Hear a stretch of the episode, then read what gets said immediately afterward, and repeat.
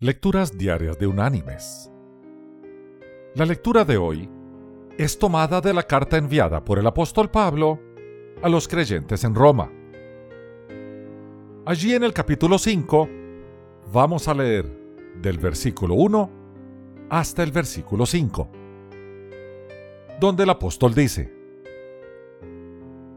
Justificados pues por la fe, tenemos paz para con Dios, por medio de nuestro Señor Jesucristo, por quien también tenemos entrada por la fe a esta gracia en la cual estamos firmes. Y nos gloriamos en la esperanza de la gloria de Dios. Y no solo esto, sino que también nos gloriamos en las tribulaciones, sabiendo que la tribulación produce paciencia, y la paciencia prueba, y la prueba esperanza. Y la esperanza no nos defrauda, porque el amor de Dios ha sido derramado en nuestros corazones por el Espíritu Santo que nos fue dado. Y la reflexión de este día se llama El último salto de Tiffany. La muchacha, esbelta, grácil y elegante, saltó del trampolín. Dio tres vueltas en el aire en forma impecable y cayó de cabeza en la piscina. Con ese salto magistral, ganó el derecho de representar a Inglaterra, su patria, en los Juegos Olímpicos. ¿Quién era ella? Era Tiffany Trail, joven de 22 años de edad. Lamentablemente, Tiffany no logró su sueño. Una lesión en la muñeca derecha la alejó de las competencias. Decepcionada, se fue a vivir a Sydney, Australia. Un día, en Sydney, ensayó de nuevo el salto, pero no lo hizo desde el trampolín de una piscina. Lo hizo desde el balcón de su apartamento en el piso 23 de un rascacielos a 69 metros de altura. La joven deportista, con una brillante carrera por delante, murió abrumada de tristeza. ¿Cuál será la decepción que tanto deprime a una persona que decide quitarse su propia vida? En el caso de Tiffany, fue primero el divorcio de sus padres. Esto la dejó devastada.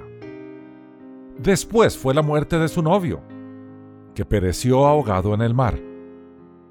Y finalmente fue la lesión en el brazo por la que tuvo que abandonar su carrera. Aun cuando no podamos aprobar el suicidio, podemos comprender al suicida.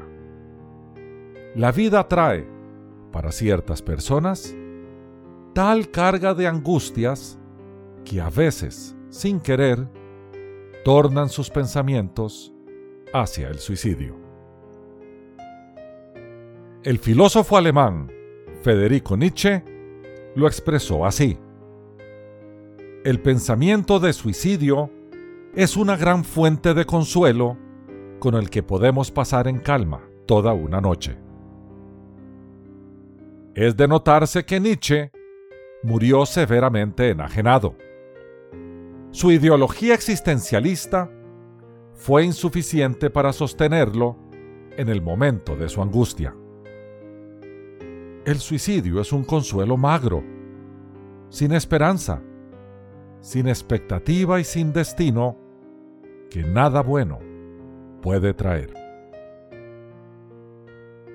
Mis queridos hermanos y amigos, cuando las cargas de la vida se acumulan, cuando los dolores se vuelven insoportables, cuando, como dijo el poeta, solo abrojos nuestra planta pisa, no es en el suicidio que debemos pensar.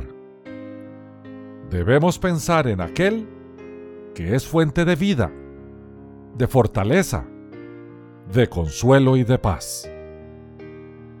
Habrá quien diga, aún Dios me ha fallado. Pero lo dice porque nunca ha buscado realmente a Dios. Cristo, el Hijo de Dios, Dios hecho carne, es nuestra esperanza segura. Clamemos a Él desde el fondo de nuestra angustia.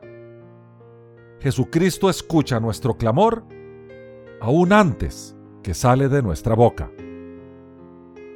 No cedamos al suicidio. Sometámonos más bien a la voluntad de Dios. En Él hay paz, serenidad y concordia. En Él hay esperanza. En Él hay vida. Que Dios te bendiga.